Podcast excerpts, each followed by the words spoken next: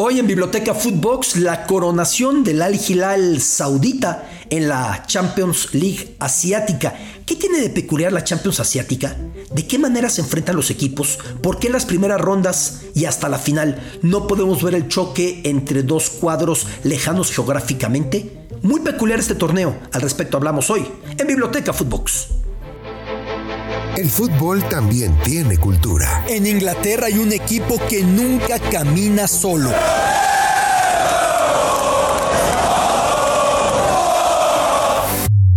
En Argentina se vive el fútbol con una pasión única. En Brasil se juega con ritmo, con jinga, algo tomado de la capoeira. En México lo disfrutamos con nuestro muy particular folclore.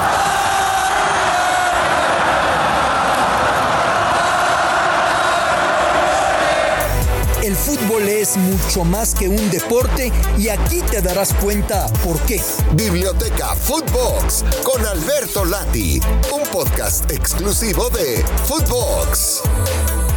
Biblioteca Footbox, soy su amigo Alberto Lati. Recibí de un tuitero un par de semanas atrás la muy amable petición de que dedicáramos una de estas bibliotecas a la Champions Asiática.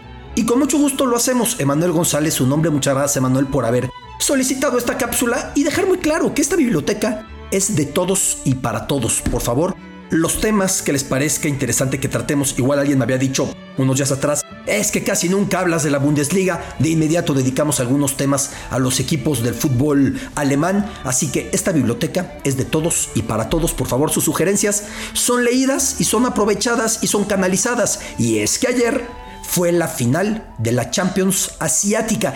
La Champions Asiática tiene una particularidad muy grande. Es una Champions que se parte en dos hemisferios hasta la final. ¿A qué me refiero con esto? A que hay dos llaves siendo Asia tan extenso geográficamente, extendiéndose desde el Cáucaso hasta llegar al lejano oriente en Japón, lo más cómodo logísticamente es partir la región en dos. Sería como si Sudamérica decidiera competir por un lado los del extremo sur, por otro los del extremo norte, o si al fin América se uniera en un torneo para todos a nivel de clubes y entonces quedara partido a la mitad y solamente en la final encontrándose los equipos. Es por ello que hay una división tan clara tan precisa entre los ganadores y sobre todo entre las finales de la Champions Asiática. De un lado, el Asia del Medio Oriente, el Asia del Golfo Pérsico, del otro lado, el Asia del Lejano Oriente.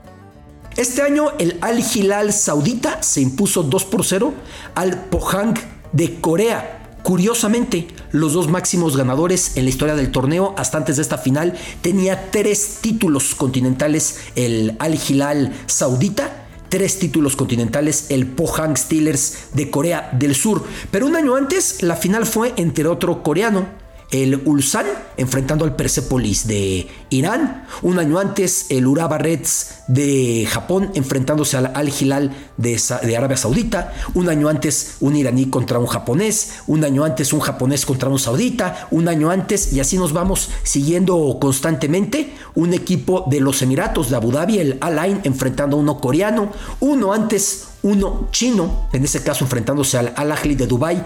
Año por año es la confrontación Asia árabe o Asia del Medio Oriente frente al Asia del lejano oriente. Lo de Asia Árabe da para imprecisiones, hay que aclararlo, porque por ahí se encuentran los equipos iraníes, que siendo musulmanes está claro que son de habla farsi o persa, no de habla árabe, o lo mismo si nos metemos a algunas exrepúblicas soviéticas en la región, pues que nos vamos a encontrar con que su habla es mucho más cercana al turco y no tiene vínculo alguno con el idioma árabe. Así que son los partidos la manera en la que se dan en la Champions Asiática. ¿Cómo es el formato en la Champions Asiática? Es un formato un tanto complejo, en el que siempre se da esa división entre dos regiones, esa división entre dos zonas geográficas. Se hace la llave del este, a la que acuden los japoneses, los coreanos, los chinos, los tailandeses, los vietnamitas, los australianos, que Australia me encanta el término, se mudó de confederación. Obviamente no se pudo mudar geográficamente, no existe manera de que un país se mude. Solamente como aquella novela del portugués del Nobel de Literatura José Saramago llamada La Balsa de Piedra, que trata de que la península ibérica, España y Portugal, se convierten en isla y se van alejando. Bueno, no es que Australia se haya alejado geográficamente, se mudó futbolísticamente de Oceanía Asia. Y como queda al costado este, como queda al costado oriental, compite con los japoneses, con los coreanos, compite con los chinos, con los tailandeses, por ese sitio, con los indonesios, con los malayos, con Filipinas, con Singapur, con Vietnam, en la llave del este de Asia. En la llave del oeste aparecen los del Golfo Pérsico, Bahrein, Qatar, aparece Kuwait, aparece Arabia Saudita, aparecen los de los Emiratos Árabes Unidos, aparecen repúblicas soviéticas como Turkmenistán, como Tayikistán, aparece eh, los de los árabes del norte como Jordania, como, eh, como eh, Líbano, como Siria, son los que aparecen en esa llave. Van avanzando ronda por ronda y no se encuentran hasta la final. Todas las llaves que se van desarrollando en el torneo van separadas. Solamente terminan por verse la cara en una eventual final. Este año, por ejemplo, antes de la final entre el Al Hilal saudita y el Pohang Steelers coreano, el Pohang eliminó a otro coreano, el Al Hilal casualmente eliminó a otro saudita. En la ronda previa, los sauditas habían eliminado a un equipo iraní, al Persepolis, y a un equipo de Abu Dhabi los coreanos habían eliminado a equipo japonés. Así van separados completamente. Eso da a la Champions Asiática una atmósfera muy particular, porque solamente peleando por el título se encuentran los equipos de las dos regiones geográficas en las que se partió la Confederación Asiática a nivel de clubes. En África el fenómeno es muy diferente. Este año el campeón de África, por cierto, es el máximo ganador, el Al Ahly, que ha llegado ya a 10 títulos. Hay que considerar que hasta el año 2010, cuando vienen las revueltas contra Hosni Mubarak que tanto implicaron al Ahly y al Zamalek, de ellas hablaremos una edición de Biblioteca Footbox, un podcast completo. Hasta antes de ese momento estaban parejitos con cinco títulos al Ahly del Cairo y Zamalek del Cairo. Y entonces vino una catarata de títulos del Ahly porque fue campeón en 2008, fue campeón en 2012, fue campeón en 2013, fue campeón en 2020, fue campeón en 2021. Una racha impresionante. El Zamalek, que llegó a estar por encima de su acérrimo rival, cinco títulos continentales contra tres, hoy está debajo, 10 contra 5. Pero la que yo iba es a que en la Champions africana, aquí sí Aquí sí no existen esas limitaciones. Van revueltos los equipos de todo el continente africano.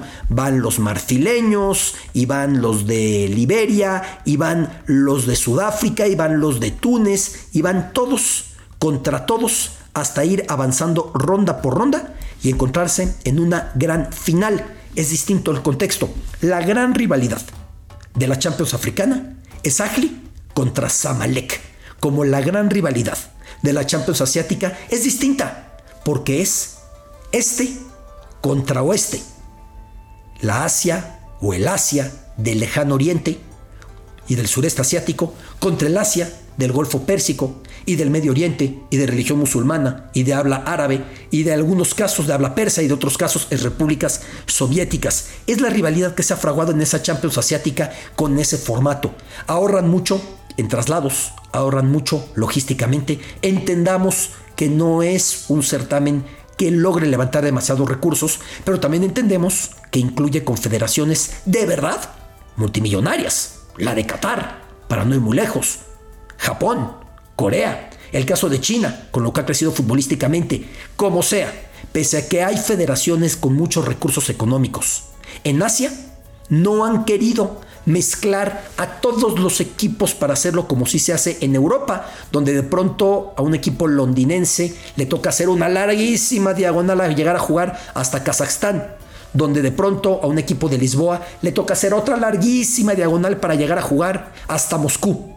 Ahí no existe eso. En la Champions Asiática van por dos lados y solo se encuentran en la final. Este año, el ganón, el campeón, ha sido el máximo ganador en la historia de esta Champions asiática, llegando a cuatro y dejando atrás al Pohang Steelers coreano, el Al Hilal, el Al Hilal de Arabia Saudita ha sido el campeón por cuarta vez y es el que verá al Mundial de Clubes que se ha pospuesto para disputarse a inicios del próximo año, justamente en el Golfo Pérsico, otro posible rival para el conjunto del Monterrey que va a representar a la CONCACAF en esta edición del Mundial de Clubes, el Al Hilal sacando la cara por el occidente, por el oeste de Asia, para esta coronación en la Champions Asiática, se ha impuesto ese lado. Veremos el próximo año quién se impone, pero siempre irán por lados diferentes. Eso hace tan diferente la competición de clubes de la Confederación Asiática. Biblioteca Footbox. Soy su amigo Alberto Lati.